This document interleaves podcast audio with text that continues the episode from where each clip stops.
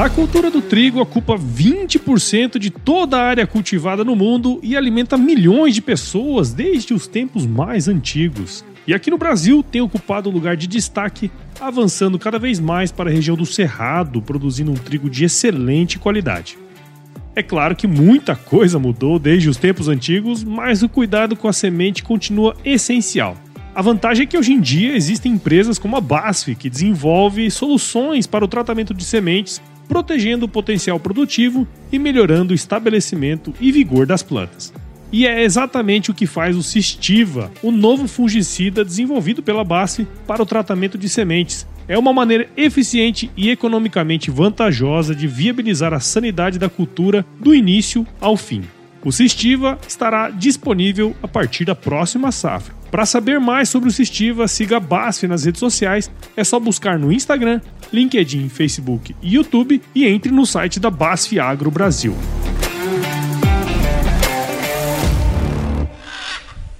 E a partir do momento que a gente tem essas mulheres nessas propriedades, gerindo as propriedades, o que a gente quer é que ela entenda que ela também precisa estar junto a essas entidades de classe justamente para representar não só a mulher, mas porque com as características que a gente tem femininas e de forma alguma é, diminuindo ou separando homem e mulher, eu acho muito, acredito muito no andar lado a lado. É, eu acho que as características femininas, elas assim como tem as, as do homem, algumas femininas são muito boas justamente nos pontos fracos que a gente tem dentro do setor.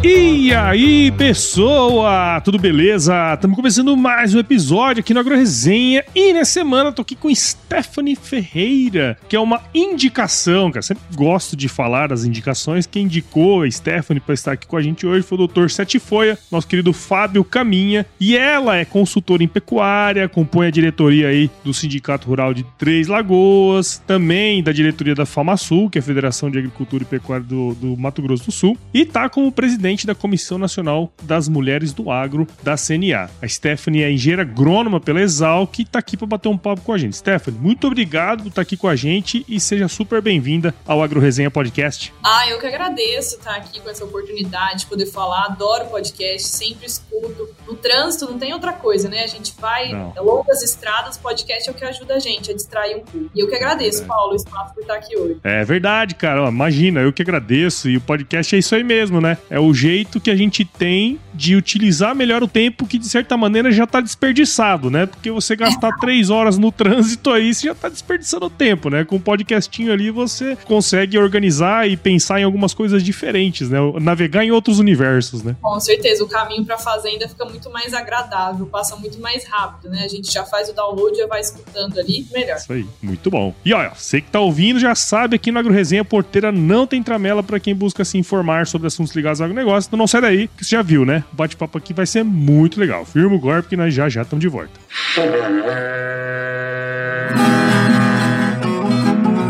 Bom, você já deve ter ouvido a máxima de que é o olho do dono que engorda o boi, certo? Isso é verdade até certo ponto, afinal, só olhar não adianta nada ser uma boa direção. Com base em valores como honestidade, qualidade, inovação nos produtos e excelência no atendimento, a Nutripura, que há quase 20 anos atua no segmento pecuário, te dá essa direção, oferecendo os melhores produtos e serviços aos pecuaristas, garantindo resultados positivos não só no campo, mas principalmente no bolso. E eu digo isso não é da boca para fora não, afinal eu trabalhei lá, cara. Eu vi com meus próprios olhos a competência técnica e o cuidado com o negócio do cliente. Saiba mais sobre a Nutripura em www.nutripura.com.br e fique ligado nos artigos que saem no blog Canivete, que, na minha opinião, é o melhor conteúdo sobre pecuária de corte que você vai encontrar na internet. Siga também a Nutripura nas redes sociais, é só chegar lá no Instagram, Facebook, Twitter e YouTube e fique atualizado sobre o que há de mais avançado na pecuária. Nutripura, o produto certo na hora certa.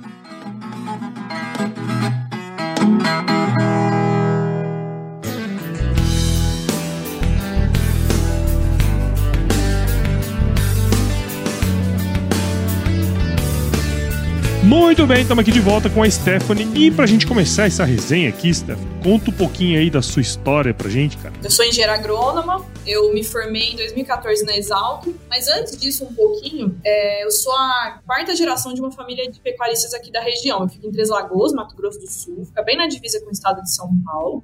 Uhum. É, minha família é da pecuária eu sempre quis trabalhar principalmente a área de pastagem. Eu via que tinha um potencial muito grande da gente trabalhar e melhorar a pecuária, que sempre foi minha paixão. E eu fui para a faculdade e concentrei meus estudos na área de produção animal. Uhum. Me formei em 2014, voltei para casa num período não muito bom que a gente estava e tentando achar o que fazer da vida. Sempre tive de casa uma visão de não volte para fazenda, não mexa na fazenda, eu quero uma carreira para você em grandes multinacionais, enfim. E nunca me encaixei nesse plano, gente. Nunca era algo que eu me sentia confortável com isso mas a vida foi se encarregando de, de, me trazer as oportunidades, né? E eu tive a oportunidade de conhecer, é, na verdade, olha como foi, eu fui pagar uma conta, um boleto de casa na, na empresa de um pecuarista, ele tinha, tem a empresa dele na cidade, tem a fazenda, a fazenda é vizinha da fazenda da minha família, e esse cara foi o cara que mudou minha vida por completo, eu sou muito grata a ele, se ele estiver escutando, ele vai saber quem é,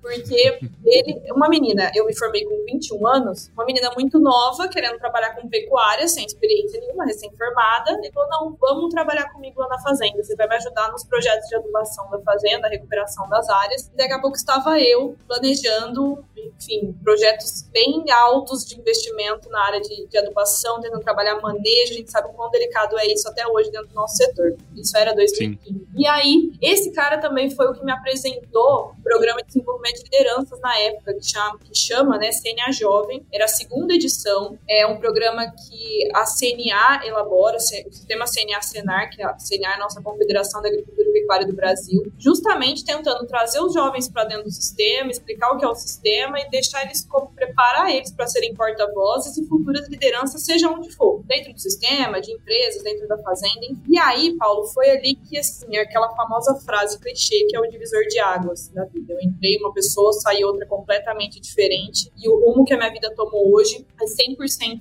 é, devido a isso. E o programa aconteceu em 2016, teve uma seletiva estadual, aí eu fui para etapa nacional. É o mesmo programa, acho que a turma vai conhecer bastante pela referência. É o mesmo, eu fui da mesma turma, né, da Camila Teller. Então a ah, gente sim. foi mesmo, dessa mesma leva de pessoas. Né? Hoje a gente está na quinta edição do programa, né? Na época era segunda. E aí eu também comecei a entrar para o Senar como instrutora da área de recuperação de pastagens degradadas também, no, no antigo é, programa ABC Cerrado, do plano ABC da época, e uhum. me tornei também assistente técnica abri uma empresa de consultoria e aí, foi evoluindo até chegar a ser convidada como, é, na época, conselho fiscal do Sindicato Rural de Três Lagoas, depois a tá junto numa presidência compartilhada, que eu entreguei o bastão semana passada, a gente trocou a diretoria. Na sequência, no começo desse ano, como presidente da Comissão Nacional das Mulheres do Agro da CNA, tudo dentro do sistema e sigo na pecuária. É, hoje eu também trabalho como gestora de processos e certificações na área da pecuária também. Então é mais ou menos menos isso. então, Legal. essa trajetória. Eu costumo dizer, é ruim falar, uma pessoa tem 30 anos. Aí quando a gente fala, ah, trajetória, essa pessoa fala, que trajetória? O menino adora. ah, é uma trajetória, né, gente? É pequeno, mas estamos construindo ela todo dia. Não, ó, mas ó, é interessante você ter falado isso, porque assim, é, e, e, até uma das prerrogativas aqui do Agro Resenha, tá? Eu não, eu não fico sempre trazendo é, pessoas assim muito seniors, né? Não que você não seja, não é isso, mas assim, ó, é que tem coisas que você que, as pessoas fazem, né, no início da carreira, que chamam a atenção, né? Porque assim, você, olhando de fora, pô, você é uma menina super jovem, né, cara? Mas você é, assumiu uma posição ali, por exemplo, você pega o sindicato rural, que normalmente só tem os tiozinhos, né? que tem tempo, eu falo que que os tiozinhos que tem os tempos para isso, né? Mas cada vez mais a gente vê essa participação é, dos jovens, né, no sistema. Em determinadas regiões eu acho que isso aí é até um pouquinho mais, mais difundido né? Mas eu queria uhum. puxar um ponto da, da, da, da, sua conversa que é muito interessante. Eu também é, especializei lá na escola, é, tô na área na, na zootecnia. Eu fiz CPZ, né? Fiz dois anos e meio de CPZ. É, meu sonho talvez era sair, ser consultor, né? E no meio do caminho eu fiz um CPEA e toda aquela parte técnica me ajudou muito na hora de entender um pouquinho mais de mercados agrícolas, né? Enfim, toda a parte de economia. Mas um ponto, cara, que é super interessante e eu acho que vale a pena a gente tocar aqui, é que assim, você com 20, 20 e poucos anos, né? 21, 22 anos, talvez. Com 21. É interessante porque, assim, esse trampo, eu acho que de todos os trampos de alguém técnico, ser consultor, dar assessoria técnica, é um negócio super difícil, cara. Sim. Óbvio que você teve ali um mentor, né? Uma pessoa que te deu uma oportunidade, mas isso é um negócio super difícil. Mesmo que você tenha a oportunidade, você tem que logo depois mostrar o seu valor também, né? Por mais que seja o vizinho, né? Seja alguém conhecido e tal. Eu queria que você colocasse pra gente, pra uma menina né, recém-formada, 21, 22 anos, quais foram os, os, principais desafios e os maiores aprendizados que você teve nessa época em específico? Porque era muito fácil você desistir ali, né? Eu queria que você falasse pra gente quais foram os principais desafios que você teve naquela época lá, cara. Ah, é muito bom resgatar esses, esses sentimentos, assim, na época, porque a gente consegue olhar, né, hoje, tudo que aconteceu todas as inseguranças que passavam na época na cabeça, enfim. Bom, é, com 21 anos, e na verdade que, que, a escola sempre prepara a gente, acho que não só a Exalc, como toda a faculdade, é, é, a gente sai de lá não, não se sentindo preparado para chegar numa fazenda e sugerir o que deve ser feito. Parece que a gente vai trazer uma bagagem, uma estrada para um dia começar a fazer isso. E muitas pessoas vão para as carreiras em outras empresas, como eu falei, a, a ideia das multinacionais, enfim. É, e só que a gente não sai com essa, essa, essa visão. Meu marido mesmo, que é exalquiano também, era agrônomo da mesma turma, na época, é, ele era de Botucatu, e ele falou, olha, eu vou pro mestrado, vou pro mestrado, fazer uma pós, que ainda não consegui me encaixar. Eu, eu tentando aqui justamente nas porteiras, falando com o produtor, sugerindo o que devia ser feito, dando recomendação técnica. Eu falei para ele, falei, olha, a gente imagina uma coisa do agro quando a gente vai a campo, dentro da porteira mesmo, conversar com o produtor, o básico muitas vezes não era feito. Na faculdade a gente estava aprendendo assim, ainda mais após, você aprendia o, o, como é que eu vou dizer, o final da, da adubação com um produto tal, na situação tal. Só que eu, a missão era explicar para o cara a função de um adubo, entendeu? Era, era uhum. passar por também não adiantava nada ele adubar a terra se ele não fizesse um manejo bem feito. E que se ele também não trabalhasse as contas, a, a, os indicadores zootécnicos, indicadores financeiros, também não ia adiantar nada. Então, isso para mim foi a primeira coisa que eu falei: não, aqui tem um potencial e é aqui que eu quero, eu, eu me sinto capaz de ajudar. E é tanto que eu trouxe ele e falei: não, vem, porque aqui a gente tem, tem muita, muita oportunidade, né? Três Lagoas é uma cidade hoje muito reconhecida pelo, pelos produtos florestais, pelo eucalipto, mas uhum. é uma referência também em pecuária. Enfim, acho que o primeiro paradigma é esse, da gente achar que dentro do campo, dentro da porteira, está tudo muito mais avançado. Eu acredito que a agricultura tenha também um avanço muito mais significativo do que a pecuária em alguns quesitos, mas eu acho que tem oportunidade sim para quem é recém-formado. Mas o primeiro passo também foi entender que eu jamais poderia desconsiderar a experiência daqueles produtores. Principalmente quando eu estava na, na, na, como instrutora, eu chegava nos, nos sindicatos rurais para fazer instrutoria, e aí eu, o pessoal achava que eu trabalhava num sindicato, eles ficavam procurando um instrutor. Mas aí, Sim. a hora que eu falava, não, eu sou instrutora, uma capacitação de 56 horas eu vou falar para vocês de recuperação de pastagem. E aí era lógico, não era um negócio comum, né, de se imaginar. Uhum que tinha um julgamento. Mas aí eu entendi isso desde o começo, assim, que eu precisava escutar as experiências, eu precisava mostrar que eu estava ali para contribuir com o que eu tinha estudado durante cinco anos e que a gente ia construir as ideias junto.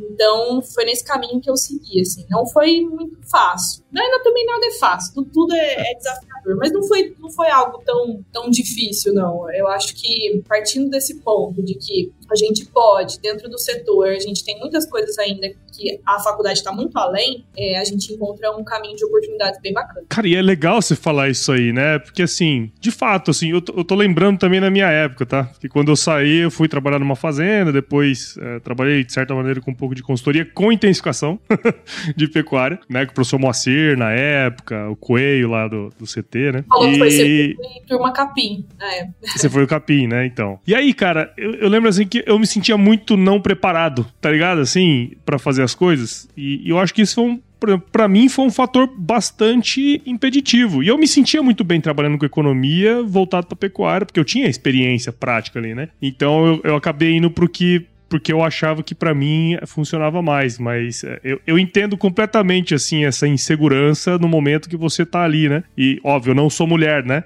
você, a hora que chega lá, ainda mais com aquela carinha de menina, até hoje você tem carinha de menina, né? Imagina aquela época lá, né, cara? Os caras olhavam assim, pô, o que, que essa guria quer falar pra mim aqui, né? Mas imagino que, que tenha sido bem, bem interessante. E, e eu acho até legal você falar que não foi tão difícil assim, né? Porque quebra um paradigma na cabeça das pessoas, talvez, que estejam escutando a gente. É né? a do, do empreender, né? Como que você Sim. imagina? Não, vou, vou pra faculdade, eu vou me formar, eu vou abrir a minha empresa, meu CNPJ, e vou bater de porta em porta, entrar nas fazendas, dar consultoria ou assessoria técnica, enfim, no, no que eu puder. E assim, não sabe, se volta para casa, estuda no outro dia, você tá lá sabendo como é que faz. Sim. E, e você vai, dia a dia, você vai construindo a, a, bagagem. Lógico que tem muita coisa que até a faculdade não vai te ensinar. Né? Por mais a gente, as aulas de hidráulica, a aula tá linda, a aula de hidráulica é maravilhosa. Agora vamos lá fazer o dimensionamento. Vamos, vamos dimensionar, né? É. Então, então, você voltar para casa, estudar, conversar com quem sabe. Então, essa rede que a faculdade gera pra gente de conexões, de amigos, é muito importante também pra gente procurar saber. Não, olha, não sei agora, mas eu vou procurar saber e na próxima eu resolvo isso aqui. Então, essa Legal. ideia do empreender, eu acho um recado muito bacana para quem, quem é recém-formado, sabe? De, de abrir esse leque de oportunidade. O que, que você, você pode construir algo, não necessariamente dentro de uma empresa, mas você pode construir algo seu. Mas, lógico, com todas essas calma, é, trazendo essa, essa ideia da, de estudar, de procurar saber, enfim. Vão ter desafios, como eu falei, mas não é algo tão, tão terrível, não. Não, tranquilo, é isso aí mesmo.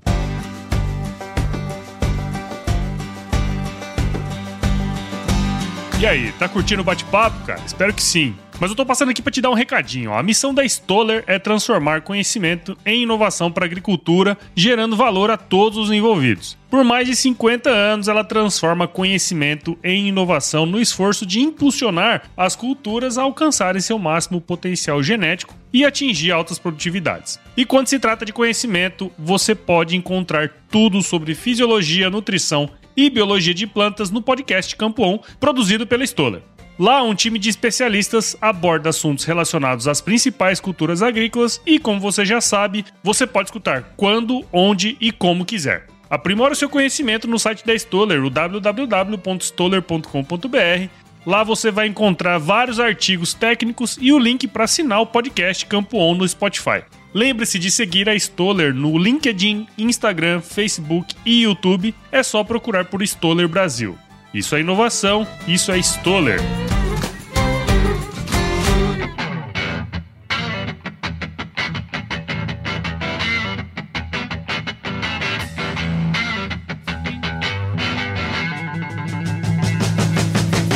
Você, algo que saiu tal, foi instrutora do Senar tal, né? De que de alguma maneira já estava inserido no sistema, né? FamaSul aí no caso. A grande maioria das pessoas não entende como funciona, né? O sistema sindical. E eu acho que você foi entender isso com talvez com um pouco mais de profundidade quando você participou do programa, né? Do CNA Jovem. Que eu ia, queria trazer para mesa aqui. Queria que você contasse um pouquinho da experiência que foi para você, né, participar ali do programa. Eu trouxe aqui uma vencedora do CNA Jovem alguns anos atrás, a Paula Hofmeister, lá do Rio Grande do Sul. Ah, acho que ela foi da terceira da quarta edição, eu lembro dela. É, é, a Paula ela teve aqui, inclusive ela já teve duas passagens aqui no, no Agro Resenha já, recentemente ela passou aqui no Agro Resenha também. Eu queria entender assim, porque uma coisa é você ir lá participar de um programa, né, de, de desenvolvimento de lideranças, como é o CNA Jovem, que você comentou, e outra coisa completamente diferente, você não, eu vou topar, eu quero entrar, eu quero fazer parte do sistema sindical, como uma liderança mesmo, né, no, no, no meu, no meu município, no meu estado e tudo mais, cara. Conta um pouquinho dessa experiência experiência de participar do CNA e, e o que, que instalou aí na sua cabeça para você participar desse negócio? É, na época, quando eu entrei como instrutora né, do programa de capacitação do Senar, depois como assessora técnica,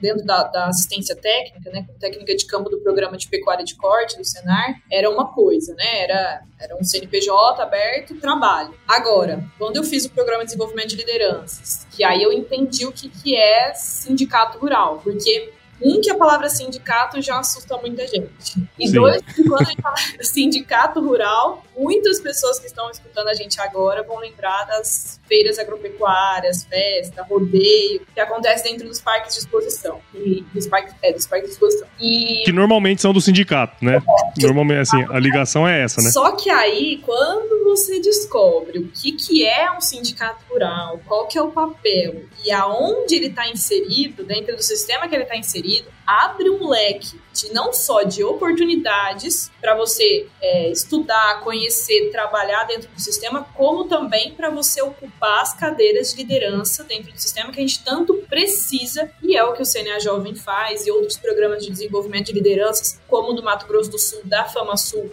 é o Líder MS, que eu também tive a oportunidade de fazer, como uma referência também é o Programa de Desenvolvimento de Lideranças que a Tereza Cristina, nossa senadora eterna ministra, também fez. Então, é, existe esse movimento hoje dentro do setor. Sindicato Rural Patronal no país, ele está dentro do município. As federações ocupam o estado e a CNA, que é a Confederação da Agricultura e Pecuária do Brasil, fica em Brasília.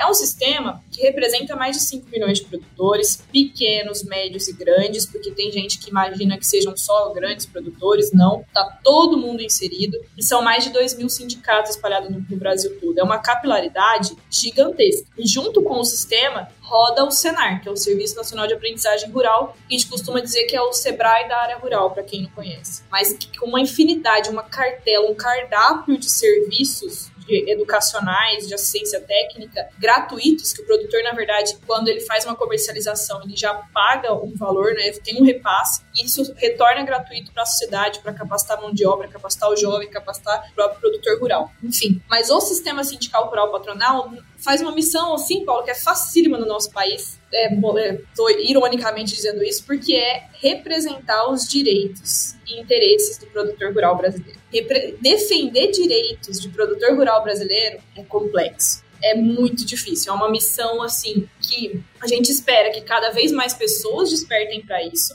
Mas é um sistema que dentro do município tem várias pautas, dentro do estado outras pautas, a nível nacional, junto ao Congresso, são outras pautas. Então, é, a gente tem dentro do sindicato rural uma diretoria que é composta por pessoas que voluntariamente estão lá. Então, é algo que você você se, se dispõe, é, é algo que além do seu trabalho, você vai fazer isso porque você gosta daquilo e você quer contribuir com aquilo.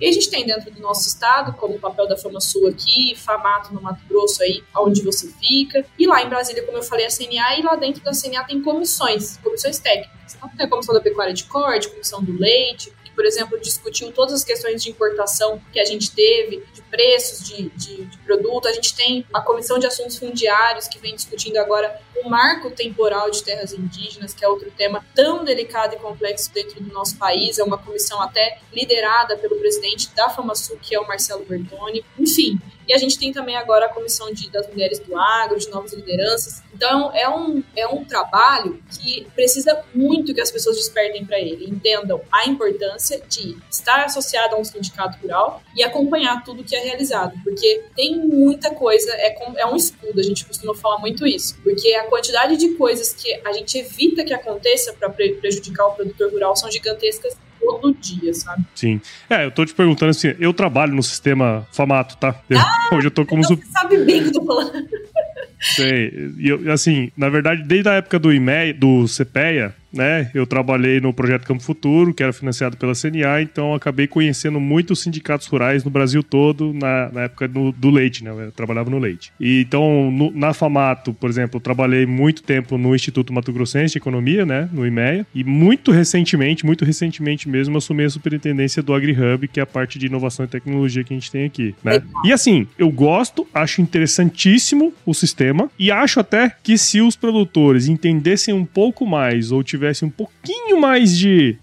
Acho que você vai entender o que eu tô querendo dizer. É, de engajamento dentro desse processo, espírito coletivo. Eu tenho certeza que é, faríamos coisas muito mais impactantes, né? Dentro desse processo. Como que você vê essa dicotomia? Porque você sabe o, o potencial que tem, mas eu imagino que atrair os produtores aí para algumas pautas importantes não é, não é tão simples assim, né? Não é, não é uma missão fácil. É, eu até entendo, eu acho assim, o, o sistema sindical rural patronal no país, começando pelos sindicatos rurais, está sofrendo transformações significativas. Com o fim da contribuição sindical obrigatória, os sindicatos precisaram, eh, tiveram que começar a fazer, é uma entidade sem fins lucrativos, é importante deixar isso claro, mas é uma entidade que tem que se manter em pé. Então, o Senar ajuda muito a gente a, a, a executar isso, mas o trabalho de representatividade, articulação política, articulação institucional, é, ele precisa também sobreviver. Então, esse é um desafio gigantesco. A, a, gestão de um sindicato é a gestão como se fosse uma empresa mesmo, com seus funcionários e pagar receitas, despesas, enfim.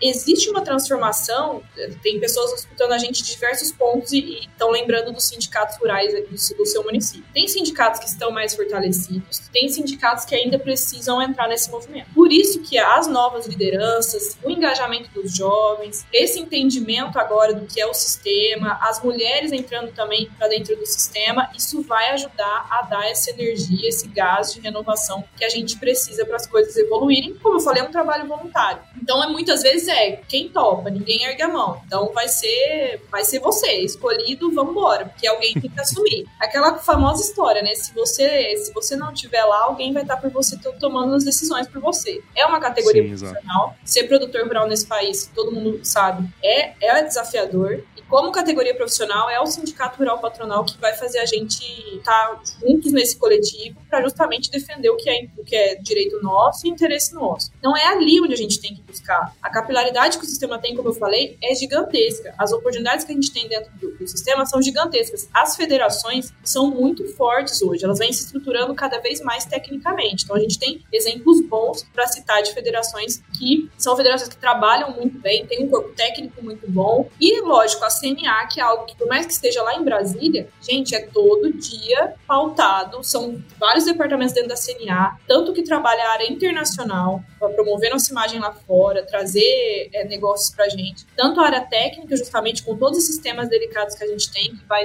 desde o meio ambiente até os assuntos fundiários, como eu falei agora, é, todo, todas as cadeias são, também estão incluídas, e a gente tem a área institucional, que é a que vai fazer articula articulação junto ao Congresso, junto à Frente Parlamentar da Agropecuária, que é a nossa FPA. Então, é assim, o primeiro passo é conhecer. A gente tem trabalhado muito a comunicação, acho que é um primeiro ponto. Conhecer o sindicato do seu município, conhecer o trabalho da federação do seu estado e acompanhar o que o sistema CNA faz lá em Brasília, que atinge todo mundo, norte a sul, leste a oeste. E, mas é, é desafiador, como eu falei, a, a palavra sindicato assusta muita gente. E aí tem essa, essa ideia do festa, né? Mas não é, gente, tem muita Sim. Dentro da, da entidade que precisa do apoio de, de quem está escutando aqui a gente hoje. Sim. É, eu tenho percebido uma mudança substancial, assim, é, em como alguns sindicatos de alguns municípios, em especial aqui em Mato Grosso, que é o que eu acompanho mais, né, mudou bastante o foco das feiras agropecuárias, né? Tipo assim, hoje em dia você praticamente não encontra mais feiras agropecuárias com show e tudo mais, né? São mais feiras de negócio. Eu acho que isso aí tem, tem mudado, principalmente isso aí tem mudado, e, e, e mas tem, tem muita coisa, né? Mas diga aí, você acabou de entregar, né, o bastão aí, em Três Lagoas. Quais foram os principais desafios aí que você teve ao longo desses últimos. É um triênio, né? São os últimos é. três anos. Foi um triênio, a gente entrou em 2020, tava até lembrando isso. Nossa foto de posse era todo mundo de máscara, um distante do outro. e aí a gente entregou agora, semana passada, numa grande festa para todos os nossos associados e parceiros entidades parceiras também, festejando, né? Não só os três anos, mas também o ano de 2023 pra gente. Uma felicidade quando pega e uma felicidade quando entrega, né, Maia? Olha, eu posso dizer, assim, você tem que gostar muito, você tem que primeira coisa é que você tem que entender o que é o sistema, a capacidade do sistema e gostar muito do agro para estar tá lá dentro, porque realmente é um desafio. Liderar já é um desafio. Liderar para produtores rurais é outro desafio muito grande. E a gente entregou assim, ao mesmo tempo passou muito devagar os três anos, porque muito trabalho. É, a gente queria, ainda passou rápido, porque tem muito, muito projeto que a gente queria colocar para frente. Mas o alinhamento entre diretorias é muito importante. A diretoria que está hoje, e eu e o presidente que o ex-presidente que é, é o Kennedy, estamos dentro da diretoria atual também, são dois jovens, a gente é ex-CNA Jovem, tanto eu quanto o Kennedy, como eu falei do programa CNA Jovem. O que entrou agora, que é o Bruno aqui no Sindicato dos Três Lagoas, ele também participou do Líder MS, que é outro programa de desenvolvimento de lideranças que eu falei. Então tá todo mundo engatilhado, assim, todo mundo bem alinhado e sabendo quais são as propostas, quais são os projetos que, que devem ser prioridade da, da entidade. É uma entidade de 55 anos que a gente tem aqui. E todo mundo ajudando todo mundo essa ideia do novo, do mais experiente, aqui dentro na mesa, quando a gente senta para discutir, todo mundo ajuda e a gente está sempre buscando justamente a experiência de quem está mais tempo na instituição para agregar. É, mas sim, a gente tentou trabalhar a comunicação, explicar justamente para os nossos associados a importância do coletivo, a importância de trazer eles para dentro da instituição. Além da área educacional que o Senar faz com muita maestria, dos cursos de formação profissional, curso de promoção social, cursos técnicos que a gente tem, assistência técnica também, a gente e tentou trabalhar muito a questão da representatividade. Fizemos aqui um alinhamento que chama Aliança de Entidades. Juntou o Sindicato Rural com a Associação Comercial, a Associação dos Jovens Empreendedores, que é a AGE, a Brasel dos bares e restaurantes, para desenvolver o município. Então, assim, não é só cada um com a sua área. A gente está em Três Lagoas, no município. Então, a gente precisa desenvolver e trabalhar é, o bem-estar da, da, população em geral. E o agro tem muito isso, o Senar tem muito isso, trabalha para toda a comunidade que está na região. Então, com essa aliança de entidades, a gente consegue discutir não só, por exemplo, melhoria de rodovias que a gente tem, que a gente tem aqui dentro, até outros temas mais, mais sensíveis, até pautas políticas junto ao município, junto ao governo do estado também, é, que a gente faz em alinhamento com a Fama Sul. Então, esse é um exemplo das ações que a gente teve aqui. Além de benefícios para o associado, trazer as palestras técnicas para ele aqui dentro, tentar trazer os filhos, esposas, maridos para dentro do quadro de sócios também, com campanhas que a gente fez. E é justamente a, também a Expo 3, que é a nossa feira agropecuária aqui, para deixar ela cada vez melhor tecnicamente também. E tem alguns sindicatos que conseguem fazer isso muito bem, né? De estar tá junto com a sociedade, fazer ações em prol do município, né? Que não necessariamente está 100% ligado a questões dentro da fazenda, né? Porque isso é super importante também, porque tá tudo, é, tá tudo inserido, né? Você pega um município como Três Lagoas, o agronegócio deve ser grande parte do PIB do município, né, cara? Então, assim, tem outras coisas que trazem ali para esse, esse negócio. Mas, assim, ó, tem um outro ponto que eu queria tocar, e esse é até um pouco, não diria que é sensível, mas eu acho que você vai entender onde eu quero chegar, né? Eu tenho percebido cada vez mais o crescimento de lideranças femininas, né? E, e, eu, eu, vou dizer que, assim, é, se você pegar no âmbito, por exemplo, igual o seu, assim, né? De, de lideranças que estão ali, os sindicatos e tal, empresas também, né? Acho que entra dentro desse negócio. Mas, por exemplo, conversando com alguns produtores recentemente, eu assim, cara, quando chega um agrônomo lá de, de, determinado, de determinada empresa, por exemplo, cara, as meninas chegam lá lá, ela se enfia no meio do mato lá, sai parecendo um tatu, né? Trabalha pra caralho e, porra, eu tô preferindo que venha mulheres aqui do que ver uns caras que vem aqui só fica falando besteira, falando de futebol lá com os funcionários, né? Quer dizer, é, tem, tem muita coisa interessante acontecendo, é uma mudança, né, de, de mentalidade. Óbvio, tem, tem várias coisas que podem acontecer, né, dentro desse processo. Ah, a mulher do, do cara não pode não gostar, enfim, uma série de coisas. Mas, dentro desses últimos anos, eu acho que até em, bem perto, assim, do, da criação do Agro Resenha, eu percebi vários tipos de iniciativas de mulheres do agro. E eu não sei, aí é uma visão minha, né, de olhando de fora. Nem todo, acho que tiveram um papel relevante no passado, mas nem sempre tem um trabalho relevante de fato, muitas vezes acontecendo. Como que você enxerga esse movimento, sendo presidente, né, da Comissão de Mulheres do Agro e da CNA? É, e como que essas ações de formações de novas lideranças, como que você fez, podem ajudar, né, nesse, no entendimento desse processo processo todo aí? Esses movimentos de mulheres que vem acontecendo, eu acho que todos trouxeram a gente para o cenário atual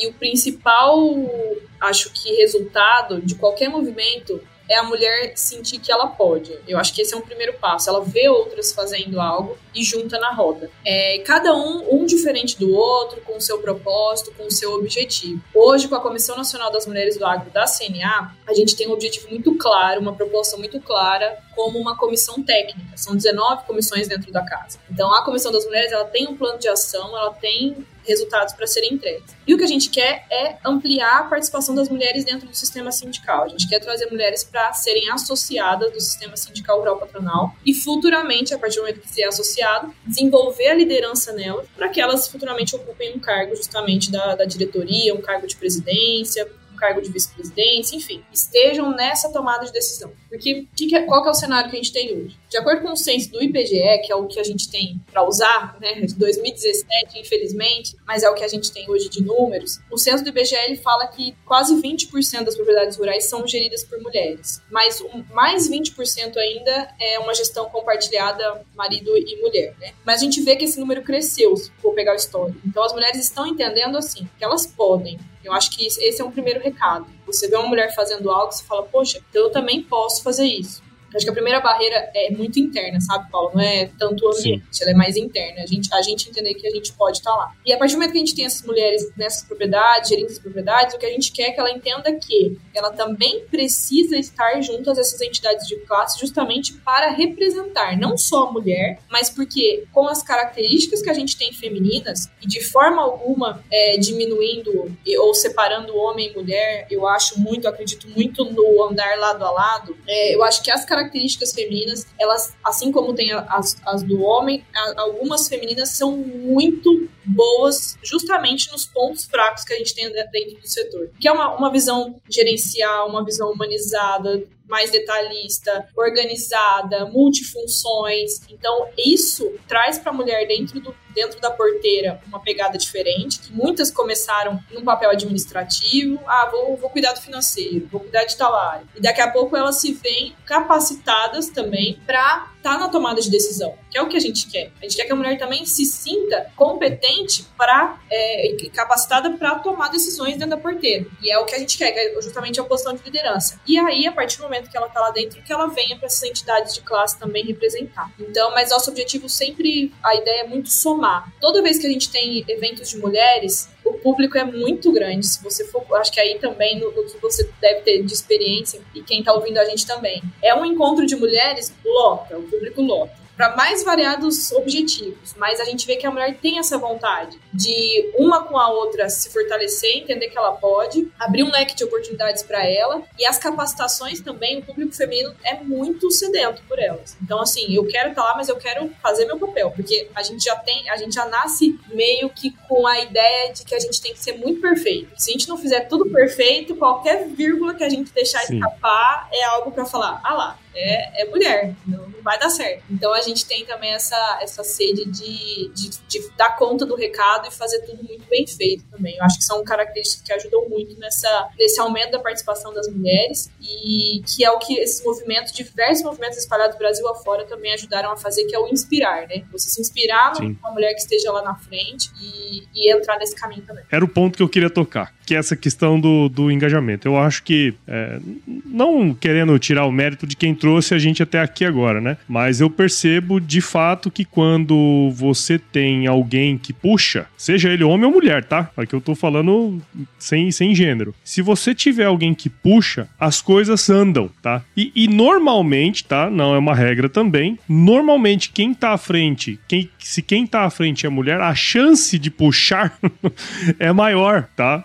É, é a percepção que eu tenho de fora, e, e acho que o que você falou corrobora muito com isso, porque assim, você vê os eventos de mulheres tal, independentemente do, do tema que está sendo discutido ali, eles estão sempre lotados, né, cara? São, são, tem sempre gente. E às vezes a gente, por exemplo, eu, eu fiz muitos anos, muitos anos mesmo, eu fiz levantamento de custo de produção. cara, pensa numa dificuldade que era trazer produtor pra essa parada, meu. Tá, tá ligado? Assim, nossa senhora, tanto sofrimento. E eu fiz, imagina, eu, eu andei 17 estados fazendo levantamento de custo de produção, sabe? Tinha alguns que tinham mais engajamento e tal, outros não. Mas é, eu vejo que esse é um caminho sem volta, cara. Eu acho que esses programas de liderança e tudo mais, eles vão ajudar muito, né, na composição desse, dessa dessas chapas aí no futuro, né? Eu acho que até é engraçado porque essa é a temática hoje dessa conversa. Eu comecei comentando que a minha vida ela mudou por completo a partir do momento que uma pessoa teve um olhar de falar: Sim. não, vem cá, vou, vou te dar uma chance, vamos, vamos conversar, vamos lá, vamos entender. Então eu acho que é, e, e isso era, era não, não colocando é, homem, mulher com mulher, homem, homem, não. É a ideia de ter uma pessoa mais experiente trazendo um jovem para dentro, ao mesmo tempo ter uma mulher com uma visão dessa de trazer mais mulheres para dentro também, porque você acaba tendo essa sensibilidade. Cada mulher, Paulo, se a gente for considerar também todo mundo que tá ouvindo aqui, toda mulher que tá escutando aqui a gente hoje, com certeza na trajetória dela, ela passou por diferentes situações. Assim como vocês, homens, também têm as suas, a gente, nós mulheres temos as nossas mais específicas. Uhum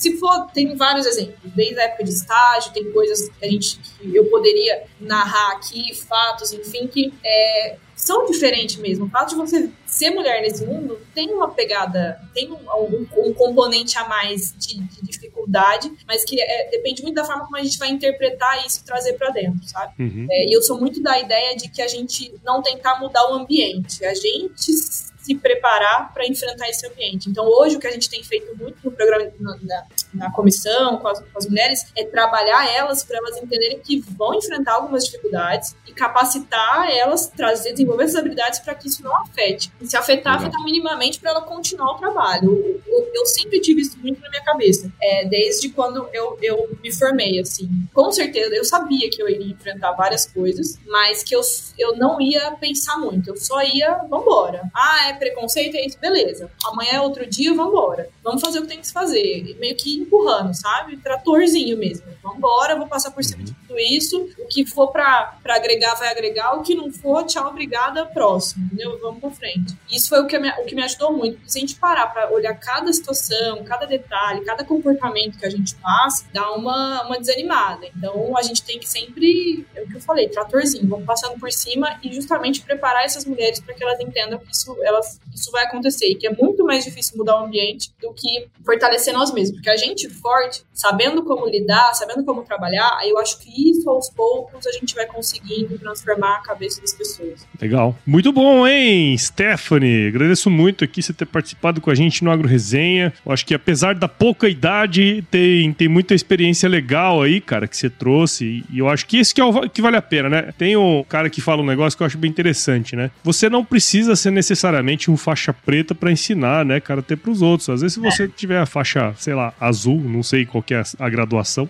é. né? Você pode ensinar um cara faixa branca, né? Eu acho que é um pouco disso aí, entendeu? Pode convidar o, o, pra pessoa pra ir pra aula, pelo menos, para começar Exatamente, nem que seja fazer igual o tiozinho lá, seu primeiro chefe, fez com você, né? Ó, vem aqui, ô faixa branca. Deixa eu te dar uma oportunidade aqui, né, cara? Então, muito legal ter conhecido um pouquinho mais sobre você, né? Em algum momento oportuno, obviamente, no futuro aí, que eu não sei se é daqui um ano ou dez, nós vamos estar tá falando aqui novamente, né? Então, espero que você tenha curtido também estar tá aqui conosco. E muito obrigado e parabéns aí pelo seu trabalho, viu? Ah, eu que agradeço. Agradeço sempre um prazer muito grande poder é, conversar, falar um pouco aqui, falar do sistema, falar os objetivos, é, como você falou, por mais que, que nova, né, o que a gente puder inspirar outras pessoas, trazer elas para dentro, abrir esse leque de oportunidades e tentar fazer o que fizeram comigo, né? Que é me ajudar e abrir, abrir as portas nesse caminho. Eu sempre fico muito, muito feliz de ter um canal de comunicação como Agro Resenha para estar tá aqui como convidada falando. Agradeço muito, muito esse espaço. Legal, cara. E como que quem está escutando aqui a gente agora pode acompanhar o seu trabalho? Meu trabalho, olha, pelo Instagram, eu sou uma pessoa muito. Não, não, meu Instagram não é profissional, ele é bem. É vida vida e sim, algumas pautas do, do que a gente vem trabalhando junto, junto à Comissão Nacional das Mulheres, junto ao Agro. Meu Instagram é Stephanie Ferreira G. Mas eu convido muito as pessoas que estão escutando a gente a acompanhar as ações do Sindicato Rural do município em que elas estão, da Federação do Estado que elas estão e da CNA, que é arroba Sistema CNA, para entender melhor o que é o sistema de defesa, é, de representação do produtor rural e encontrar as oportunidades e os caminhos para poder contribuir também com essa missão, que ela, ela não é fácil, mas tem muita gente engajada nela e a gente espera que cada vez mais pessoas venham para dentro do time. Muito bom, muito bom. Agora vamos lá para o nosso glorioso quiz, né? Vamos nessa? muito ruim disso, mas vamos lá. quiz! Ó, fica tranquilo, não tem nenhuma pegadinha. Eu vou te fazer algumas perguntas e você responde a primeira coisa que vier à cabeça, beleza? Tá, Vamos lá. Stephanie Ferreira, conta pra gente qual que é a sua música antiga predileta. Música antiga predileta. É mais fácil dizer a que não é predileta. Eu não gosto de jeito nenhum. Não sei porquê, mas Boate Azul e Telefone são músicas que hoje eu não consigo mais escutar. Não sei. Peguei um, um ranço que eu não consigo mais ranço. escutar. Um rancinho. Mas eu sou, eu sou muito eclética com música, tem todas na minha playlist, mas a antiga tem uma que eu lembro muito da época de faculdade, que é Saudade da Minha Terra. Que a gente tá lá ah, em Piracicaba, selva de pedra, e você lembra que tem um mundo agro lá, que não é tanta paz, né? Isso, isso é uma. Até uma, uma, um mito, né? Você falar que o campo é onde você vai para ter sossego, paz e ouvir um passarinho. Não é bem assim. Ninguém, quem fez isso aí nunca tocou uma safra, né? então é muito bem, mas quem é do agro sabe também o tanto que realmente tá, estar no campo é, assim, é, é, é, gostoso. E conta pra gente aí, Stephanie, qual foi o lugar mais legal que você já visitou? Lugar. Eu gosto muito de pensar Brasil. Eu acho que a gente tem inúmeras oportunidades de lugares incríveis no país. Minha lua de mel foi na, na Amazônia. A gente foi para um hotel que ficava acesso só por rio e lá eu consegui entender um pouco mais o que é a Amazônia sem ser o que a gente enxerga na televisão, nos meios de comunicação, sabe? A Amazônia pura e simples mesmo. E aí foi uma visão bem bacana. Lá foi um lugar bem gostoso. Legal, bacana. E conta aí pra gente, Stephanie, qual que é a sua especialidade na cozinha? Nossa, eu não sou muito boa na cozinha. a única coisa que eu sei... A única coisa que eu sei fazer é risoto. Aí todo mundo vê, nossa, ah, tá bom. risoto. Gente, risoto é uma panela só, vai muito queijo, bacon, não tem como dar errado. É verdade, é verdade. Mas mesmo assim, tá, passou, passou no crivo aí. Passou. Stephanie, conta pra gente aí, indica um livro, né? Alguma, algum conteúdo em livro que você leu e que você pode compartilhar com a gente aqui, que fez alguma diferença na sua vida. Livro, vamos lá. Você viu que eu não sou boa em quiz, que eu não consigo ser objetiva, né? Mas enfim, o livro, eu, eu sempre gostei muito da ideia de, além dos livros que a gente tem em autoajuda, dos livros técnicos, livros de liderança, enfim, a gente tem, eu gosto muito da ideia de você escutar, ler romance, ler histórias de ficção, que eu acho que isso é bom pra cabeça. Mas se for pra citar um, que aí vai acabar sendo clichê, que é o como, como fazer amigos e influenciar pessoas. Influenciar pessoas. Acho Dale que Carnegie. Ele é, ele é um, o, o T0, assim, ele é a base pra, pra construir, sabe? Eu acho que esse é um livro que, que, que é bem significativo. Legal, muito bom. Stephanie, sei que não faz muito tempo, mas se você se encontrasse com o seu eu de 17 anos hoje, qual seria o melhor conselho que você se, se daria? Hum, 17 anos. É a época que todo mundo fala: olha, vai passar rápido, aproveita a sua vida e fala: oh, eu quero fazer 18. 17 é uma idade que não é nem um nem outro, né? 17, eu quero fazer 18 logo, até a maioridade. Mas 17 anos eu estava na Exalc. E eu acho que a, a, o principal recado que eu daria para mim é confiar, eu acho, no, na vida ou acho que acreditar que as coisas elas se encarregam, ter um pouco mais de calma, sabe? Eu acho que Legal. Todo, né? Se eu tiver com 40 anos e você estiver me perguntando isso, eu vou falar a mesma coisa pra pessoa Stephanie de 30. Mas é, é, difícil a gente praticar, né? Mas eu falaria a mesma coisa também. Legal, muito bom, cara. Isso é uma mensagem assim que a maior, maior parte das pessoas fala aqui, tá? Ah, é. cara, vai, só vai, né? Só vai. Mas é isso aí. Stephanie, muito obrigado, né, por você ter participado aqui com a gente. E pra você que ouviu esse episódio até agora, meu com a Stephanie, que eu tenho certeza que você viu valor no que a gente conversou, então considere compartilhar esse episódio com alguém que vai se beneficiar desse conteúdo. O podcast ele cresce na medida em que você participa junto com a gente desse processo, né? Então assine o podcast em qualquer agregador de podcasts, em especial o AG Content, que é o, como se fosse o Spotify do agro e é um dos projetos aqui do Agro Resenha também. É só baixar nas lojas da Apple e do Google. Siga as nossas redes sociais no Instagram, Facebook, LinkedIn e Twitter. Entre no nosso grupo, não, não é mais Twitter, né? Agora é X, X, sei lá que parada que é essa. Mudou. Entre agora no nosso grupo do WhatsApp também, nosso canal do Telegram, o link tá lá no nosso site, o www.agroresenha.com.br. Escreva para contato@agroresenha.com.br se você quiser mandar sugestão de entrevistados. Ó, a Stephanie foi uma sugestão aí do nosso querido Sete Folha. Então mande pra gente, a gente adora receber sugestões. E nós fazemos parte da rede Agrocast, a maior, mais bonita e fofa rede de podcasts do agro do Brasil. Então se você quiser ouvir outros podcasts do agro, só colar em redeagrocast.com.br. Stephanie, a gente sempre termina os nossos episódios aqui com uma frase de muita sabedoria, tá? Que eu quero que você leve isso pro resto da sua vida, que é o seguinte: se chover não precisa molhar a horta, não, tá bom? sábia, sábia frase, milenar. Eu acho que até Platão falou ela. Viu? Com certeza.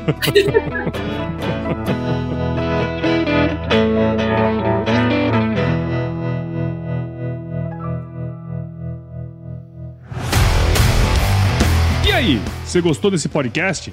Se gostou, considere compartilhar esse episódio com alguma pessoa que irá se beneficiar desse conteúdo e nos ajude a alcançar ainda mais pessoas. O roteiro e apresentação desse episódio foi do Paulo Ozaki, a produção do Agro Resenha e a edição do Senhor A.